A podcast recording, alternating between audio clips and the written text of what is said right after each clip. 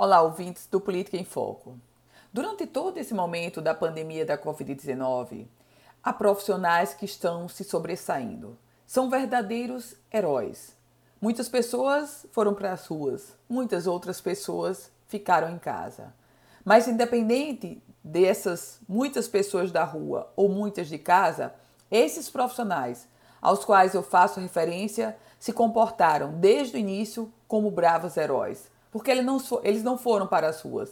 Eles foram para um enfrentamento, para o salvar vidas, para o cuidar, o zelar pela saúde ou o resgatar a saúde do outro. É claro que eu faço referência aos profissionais da saúde, a todos eles, ao técnico de enfermagem, ao médico, ao enfermeiro, ao fisioterapeuta, aos laboratoristas, aos, aos farmacêuticos, aos mais diversos profissionais. E eis que agora um parlamentar, representante do Rio Grande do Norte, traz graves acusações.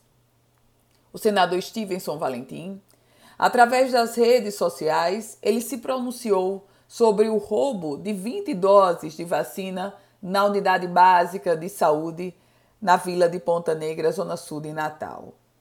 O parlamentar, o cidadão, qualquer pessoa pode se pronunciar, mas fazer acusações contra pessoas de bem, generalizar e tornar heróis vilões é, no mínimo, muito grave.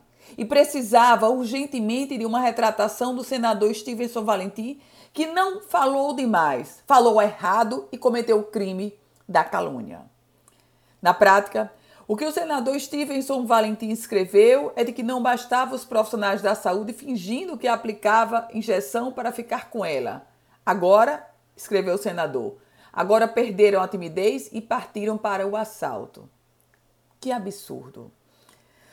Os bravos profissionais da saúde, sejam aqueles que estão nos hospitais, sejam aqueles que estão nas unidades básicas de saúde, eles merecem posicionamentos de aplauso e de homenagem, seja presencial, seja nas redes sociais. Fazer acusações graves, generalizando e tornando heróis vilões em um momento tão tenso quanto esse, em um momento em que esses profissionais estão se colocando na linha de frente, mais do que o próprio senador, para o enfrentamento e para resgatar vidas, é no mínimo uma infelicidade. Lamentável a postura. Eu volto com outras informações aqui no Política em Foco com Ana Ruth Dantas.